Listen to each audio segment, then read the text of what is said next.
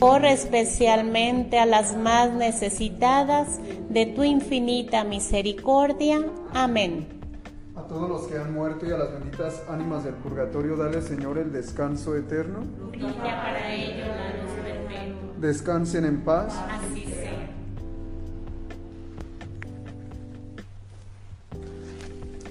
Queridos hermanos, buenos días. Pues vamos, vamos a disponernos para, para vivir nuestro tercer tema de esta consagración al Inmaculado Corazón de María. Para ello vamos a, basarnos en, dos partes, que es de las Escrituras, es Primera de Juan capítulo 2, versículos del 15 al 17, Primera carta de Juan capítulo 2, versículos del 15 al 17 y también una parte de- del, del librito de la imitación de Cristo. Pues vamos a, a comenzar, ya rezamos nuestro misterio, ya nos encomendamos a, a la intercesión de la Virgen María. Ahora vamos a prestar mucha atención a este tercer tema. Y a modo de introducción, queridos hermanos, les recuerdo que estamos en, en la primera etapa, que es desprendernos del espíritu del mundo. Y, y en esta primera etapa es un recorrido, así como el pueblo de Israel cuando salió de Egipto eh, tuvo que pasar por muchas circunstancias, por, por purificaciones, pasar por el Mar Rojo, así nosotros en estos 12 días es algo análogo. Tenemos que esforzarnos por dejar el Egipto. El Egipto es el signo de Egipto es el signo del mundo, de toda la tentación. Recordemos que los, los israelitas estaban en Egipto esclavizados, estaban, eh, comían bien, dicen ellos, que comían cebollas y carne y, y todo, pero, pero no, no, pasaba, no pasaba de ser, de que eran esclavos y los maltrataban. Entonces cuando Moisés, vean qué contradicción, cuando Moisés recibe el llamado de Dios en la zarza ardiente, le dice, he visto la aflicción de mi pueblo y quiero que vayas a liberarlo. Pero vean qué contradicción, hermanos, porque Moisés iba huyendo de Egipto porque había asesinado a un egipcio. Que me, llama la atención eso porque es cómo es nuestro Señor que pide a veces cosas que a uno se le hacen un poco extrañas o descabelladas porque Moisés iba huyendo de Egipto porque había matado. Y, Dios le dice, "Va- ¿vas a ir a Egipto? Allá de donde tú andas huyendo porque te andan buscando para matarte, pues yo quiero que vayas. Veamos que eh, eso, por eso a nuestro Señor eh, mucha gente no lo entendía y por eso a los cristianos no nos entienden mucho porque como nosotros eh, creemos o confiamos en un Dios que incluso murió por nosotros. Bueno, esa es la, introducción. Entonces no per- perdamos de vista eso de salir de Egipto. Y salir de Egipto, hermanos, es, es una lucha constante en el desierto. Hay calor, hay tentaciones. Yo les aseguro que muchos de los que han empezado la consagración, incluso ya ayer vi como en, en el grupo algunos se han salido. No sabemos, la, no sabemos cuáles son sus razones por las que se han salido, pero yo estoy seguro que esta espiritualidad, este, este modo de consagrarse a María, pues no es para todos, sino es que unos estén bien y otros mal, sino que simplemente a, algunos se les hace a veces un poco exagerado esto. Pero lo bueno es que nosotros estamos basándonos en las escrituras y en el magisterio de la iglesia, en documentos de los papas, ¿verdad? Y así lo vamos a seguir haciendo para siempre tener la firmeza y la seguridad de que estamos caminando por un camino que la iglesia nos ha trazado desde hace dos mil años. Y pues claro que hay, hay este, dificultades, no es fácil vivir el, el Evangelio, ya lo hemos visto. Bien, eh, ahorita que lea la lectura, después de leer la lectura voy a decir solamente, voy a basarme en este tema en tres palabras. La primera es Egipto, que ya di una peque- pequeña introducción. La segunda es muerte y la tercera palabra es amor. En esas tres palabras va a circular todo nuestro tema del día de hoy. Bueno, pues vamos a comenzar. ¿Cuál cita bíblica les dije? Primera de Juan capítulo 2, versículos del 15 al 17. Primera de Juan capítulo 2, versículos del 15 al 17. Dice así. Primera de Juan capítulo 2, versículos del 15 al 17. El mundo y sus concupiscencias pasan, pero quien cumple la voluntad de Dios vivirá para siempre. Hijos míos, ha llegado la última hora y han oído que vendría un anticristo. Y la verdad es que han aparecido muchos anticristos. Por eso nos damos cuenta que ha llegado la última hora. Bueno, dije del 15 al 17, me pasé al 18. Voy a leerlo otra vez. No amen el mundo ni lo que hay en el mundo. Si alguien ama al mundo, el amor del Padre no está en él. Porque todo cuanto hay en el mundo, la concupiscencia de la carne, la concupiscencia de los ojos y la jactancia de las riquezas, no vienen del Padre, sino del mundo. Ahora, ¿por qué voy a relacionar esas tres palabras de Egipto? Porque nosotros estamos en este, en este lugar, en este mundo, pero es un signo de ese Egipto, porque nosotros no somos eternos aquí. Entonces, no se nos olvide que nuestra patria no es aquí, dice San Pablo, nosotros somos ciudadanos del cielo. Y como tal debemos vivir siempre. Y es una lucha constante, una salida constante de este Egipto. Y se nos presentan las tentaciones, nos dan ganas de volver a Egipto. Más si por alguna razón hemos caído en algún vicio que nos haya tenido muy agarrado Después para salir de ese Egipto, de ese vicio, se requieren, dicen los santos padres, luchas encarnizadas. Veamos cómo lo describen, ¿eh? Luchas encarnizadas. Eh, eh, es decir, que tenemos que estar muy vigilantes. Eso es salir de, eso es estar dispuestos a salir de Egipto. Ahora fíjense lo que dice Juan, no amen el mundo ni lo que hay en el mundo. ¿Cómo que no amen en el mundo ni lo que hay en el mundo? El mundo ya vimos que es todo lo que va en contra de los mandamientos de Jesús. Voy a poner un ejemplo, miren. Él dice, yo les aseguro que todo el que mira a una mujer deseándola ya cometió adulterio en su corazón. Eso es el mandamiento de Jesús. Y el mundo nos está enseñando ahorita a, ver, a vernos como objetos. Eh, yo he estado en comunidades donde ya están mandando a las niñas de 11 años, fíjate, de 11 años, de 12 años, mejor a otros lugares sus papás porque se las están robando para prostituirlas. observa tú a qué grado hemos caído de enfermedad, ya una enfermedad este, muy grande, ¿verdad? De lujuria y todo eso, al grado de ya no, ya no distinguir entre la edad, ahora niñas. ¿Por qué? Porque estamos sumergidos en este mundo y no nos damos cuenta que el mundo que Jesús, perdón, que, la vida que Jesús nos está ofreciendo es salir de aquí y nosotros nos queremos quedar aquí. Hace un tiempo, les voy a poner un ejemplo para que vean.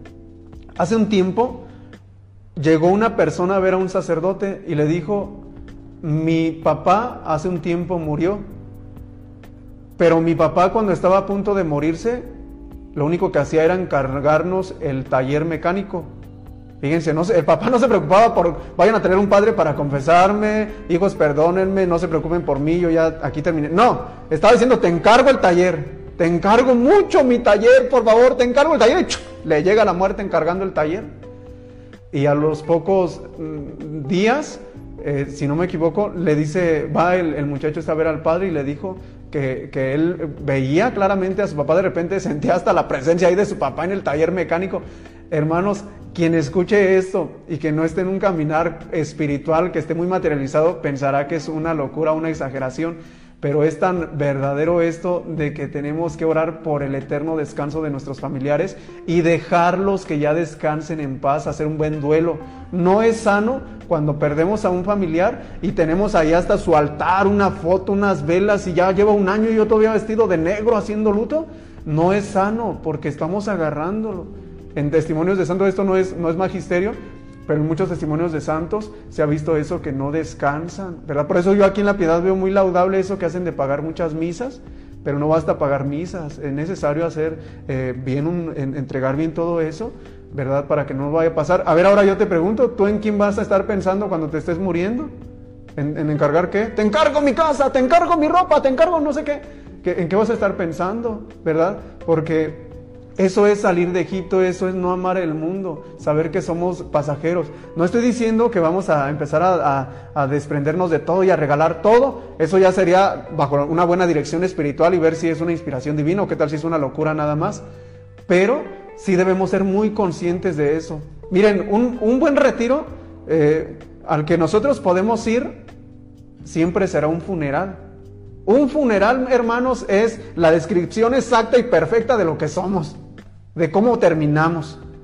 Y por eso tú vas a ver personas que no aceptan tocar el tema de la muerte. Hay quienes dicen, no, mejor no hay que hablar de cosas tristes, no, mejor mira, hay que hablar de otra cosa. Cuando, eh, cuando esas pláticas enriquecen, porque hacen que uno se prepare. Dice San Alfonso María de Ligorio, le recomiendo ese libro, se llama Preparación para la muerte. Dice él que así como el chofer, a ver tú chécate, un camión, ¿en dónde va el chofer en un camión de esos de pasajeros? ¿Va adelante o atrás? Adelante, dice, igualito nosotros en nuestra vida espiritual tenemos que ir adelante esperando, eh, sabiendo, siendo conscientes de lo que nos espera. Porque como no pensamos en esa muerte, muy poca gente se prepara para esa muerte. Estamos tan aferrados tan, tan eh, querernos ah, eh, quedar aquí y por eso nuestras oraciones son puro de querer bienestar, salud, Señor, para que me conserves con mucha salud, para que nunca me pase nada. Y fíjate, San Pablo dice, a donde sea que voy, el Espíritu Santo me anuncia que me esperan azotes y tribulaciones por el Evangelio. Y nosotros pues pidiendo nada más que no nos pase nada, pues qué contradicción, hermanos.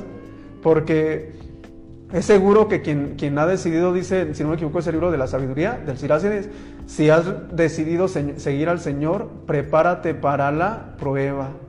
Y no es, no es que yo sea, que no, no, estoy aquí con la intención de dar un discurso como pesimista o de, o de destrucción y nada de eso, no, sino que ustedes saben que en la vida hay altas y bajas y si uno no está bien enraizado en el Señor, en esa conciencia de la cruz, del amor a la cruz, por eso muy fácilmente uno se, tambalea, empieza a renegar y no avanza uno en la vida espiritual, ¿verdad? Entonces lo que nos ayuda mucho es la vida de los santos.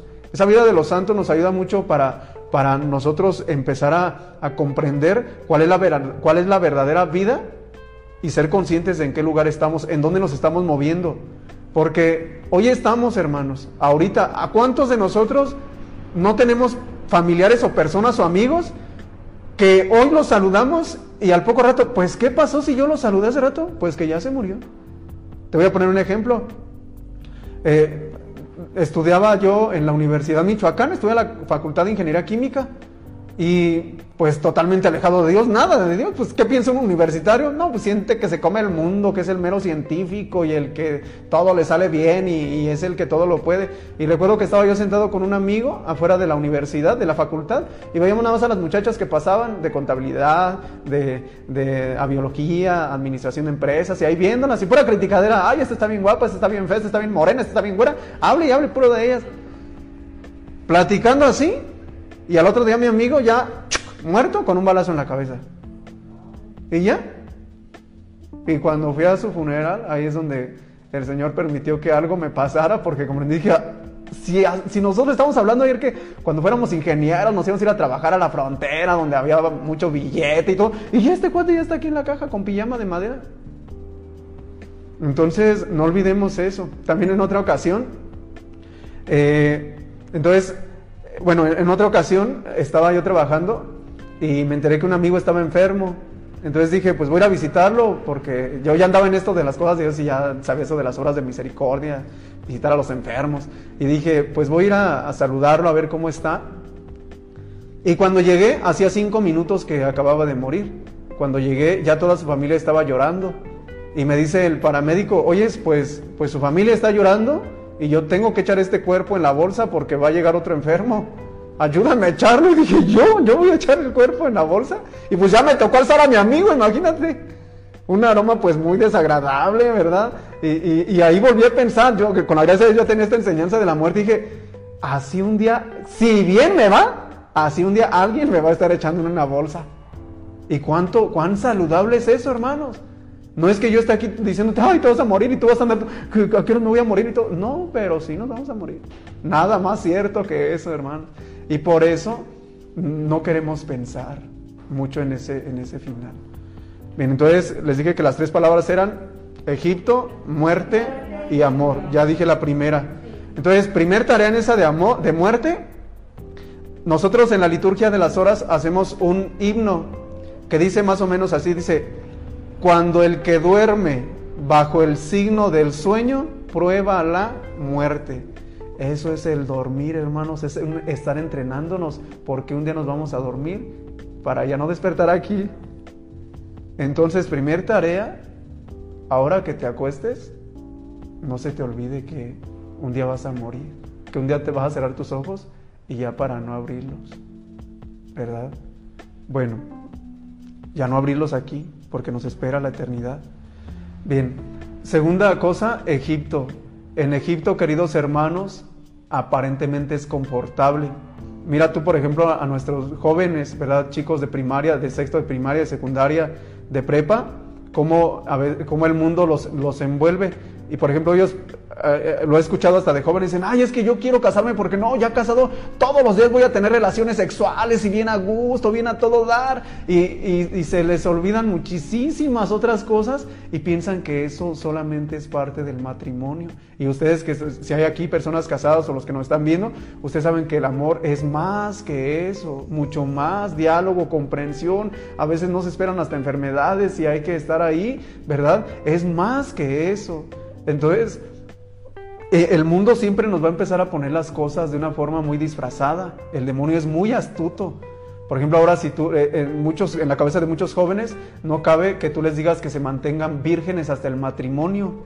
No cabe eso, porque dicen que hay que disfrutar, que porque cuando te cases, que qué tal si no te va a gustar y no sé qué. Y eso lo que está haciendo es crear una promiscuidad grandísima al grado de que nos veamos como objetos, se vean como objetos y ya no tenga seriedad el matrimonio. Así es de que queridos jóvenes, todos los que van a escuchar este audio, no olvides luchar por ser casta, querida amiga, querido amigo, no olvides por ser de ser casto y puro. Se van a burlar de ti en cuanto tú les digas que estás guardándote para el matrimonio.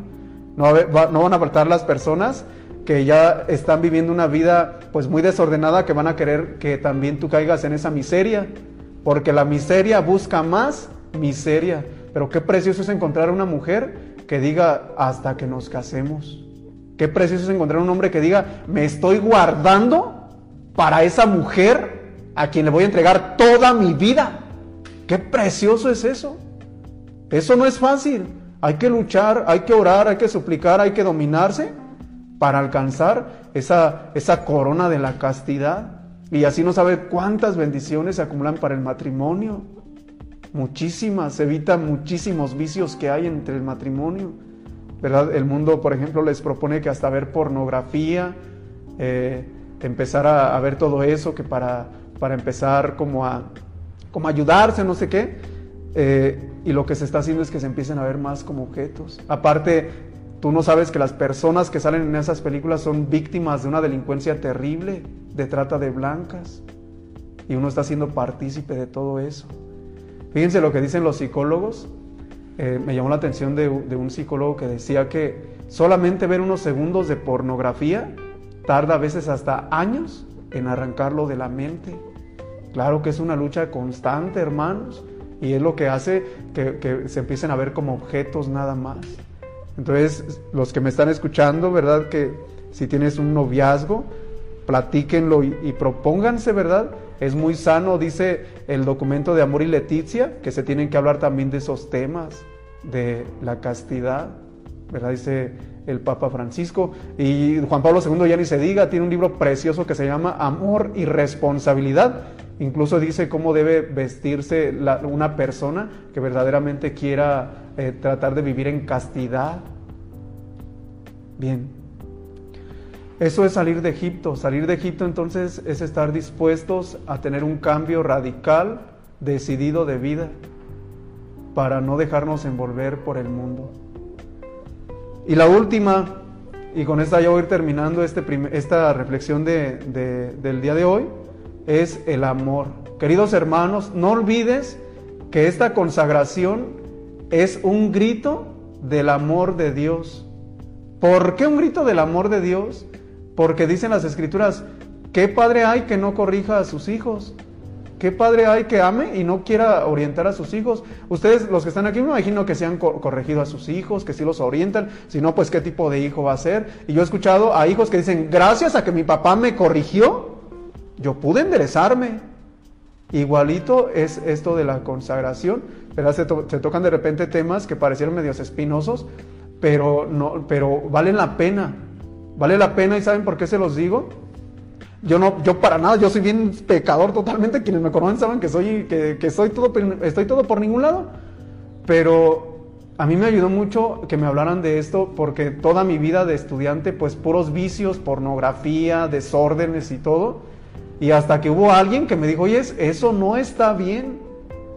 Eso no está bien. Y una chiquilla de 15 años, imagínense, me enseñó cómo era un noviazgo católico de verdad. Yo pensé que los noviazgos eran todos desordenados y no. Ella me enseñó que no, que hay un noviazgo católico tiene que ser en orden, con Dios en la vida, reunirse a orar un rato. Todo esto, pues lógicamente, los digo, fue mucho antes de entrar yo al seminario, para que no vayan a pensar que ahorita que estoy en el seminario, fue totalmente antes. Y hasta que encontré a alguien que me dijo de todo esto, y no saben cuánto le agradezco. Y en un primer momento me dio mucha tristeza cuando murió mi amigo, pero ahora le, le agradezco a Dios porque le digo, pues, pues al menos pude comprender que, que no era como yo pensaba, porque andaba ahí metido en, hasta en el ocultismo y no sé qué cosas, y, y yo pensaba que todos nos íbamos al cielo, así todos, todos, todos, y yo deseo que sí, todos nos vayamos al cielo, pero Jesús vino y dijo que, de qué nos servía entrar a, dice, ¿de qué te sirve entrar al, al, al, infierno con dos ojos? Mejor entra tuerto al cielo si, tú, si un ojo te está haciendo caer. ¿Qué dice? No dice, acaríciatelo, échate tantita cremita. No dice eso. ¿Qué dice? Arráncatelo. Qué tremendo es eso, ¿eh? Esto lógicamente no se debe entender literal, pero sí de una forma radical. Es decir, que tienes que cortar con la tentación. A ver cómo yo me vería que, que, yo tuviera este, alguna mala amistad que me quisiera hacer caer. Y que yo ahí con los mensajitos y dijera, bueno, ya no voy a hablarle a esta, pero me voy a dejar su número por si lo llego a ocupar. No, cuando hay una tentación hay que cortarla radical, de golpe, de tajo. ¿Y se siente bonito eso? Pues no, no se siente bonito, la carne quiere volver a Egipto, pero hay que cortarla. Bueno, pues ahora sí, lo del amor queridos hermanos, el centro de toda esta consagración, no la pierdas, es el amor, que Dios te ama. No sé yo cómo decírtelo, pero Dios te ama. No sé qué has hecho en tu vida, no sé si te has portado bien o te has portado mal a los ojos del mundo, no sé, pero Dios te ama y te ama como eres y su amor es eterno y su amor es personal, su amor es incondicional, te ama. Y concluyo con lo siguiente. Miren, yo ya llevaba muchos años dando esta consagración a la Virgen María y yo pensaba que ya estaba bien, decía, ah, ya voy bien. Y ya tenía mucho tiempo, pues en, el seminario, pues cada, cada sábado apostolado, luego organizar retiros, querigmas. Y había dado muchas veces el tema del amor de Dios, del amor de Dios. ¿Y qué creen que pasó? Que un día me entró la tentación de ya no estar en el seminario, ya me iba a salir del seminario. ¿Por qué? Porque yo dije, no, pues ya yo soy ingeniero, yo hago mi vida ya mejor afuera, le sirvo a Dios de catequista, a ver dónde, pero ya me salgo. Y más porque ya ah, había otra tentación, es decir, yo no me quería salir nomás así, porque más bien ya había conocido a una persona que como que me estaba moviendo el tapete. Y de repente que hablo con mi director espiritual y dice, espérate unos días más. Y de repente dice una, una de mis hermanas en el grupo del WhatsApp, oigan, les publiqué unos cantos, escúchenlos. Y dije, ¿qué canto nos publicaría? Y publicó este canto, miren. Yo estaba en el baño, me estaba haciendo, no recuerdo, me estaba, me estaba haciendo, no recuerdo dónde iba a ir. Y que pongo, que pongo, dije, ¿qué, ¿qué canto pondría mi hermana? Y que lo escucho y era uno que decía así. Tú eres especial.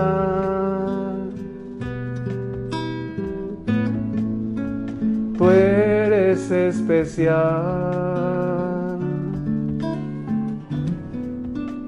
Tú eres especial.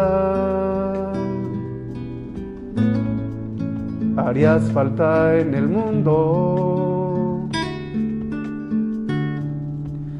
Dios te ama como eres. Tú eres una joya preciosa para Él. Y no saben, me llegó tanto ese canto. Dije, es verdad, Dios me ama. Qué hermoso. Y yo no tengo por qué andar mendigando amores, porque Dios me ama de verdad. Y en serio. Y no saben cuánto me sentí amado por Dios. Y, yo que ya había hablado tanto del amor de Dios, comprobé cómo era el amor de Dios. O sea, todos los que me están escuchando, nunca pierdas de vista eso. Porque dale a un niño la seguridad de que su padre lo ama y será capaz de hacer todo. Pero darle a un niño algo sentir inseguro y que no siente amor, y será un niño inseguro, será un niño temeroso. Pero no olvides eso, que eres una joya y eres especial. Pues que Dios los bendiga, queridos hermanos. Con esto terminamos nuestro tema del día de hoy, de la consagración. No olviden, el día de mañana hay algo especial porque nuestro, nuestro padre, nuestro párroco, el señor cura, el padre Raúl González Ortega, eh, ha tenido a bien venir a darnos eh, un tema. También como parte de la consagración, él nos va a impartir el siguiente tema, el día número 4.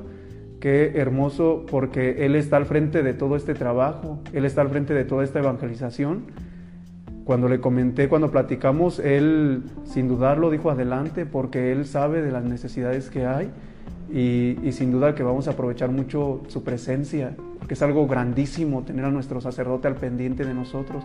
He estado de misiones en lugares donde el sacerdote va una vez al año y nosotros tenemos tres, somos bendecidos. Entonces, para que estemos muy al pendiente el día de mañana y voy a terminar con las oraciones. En el nombre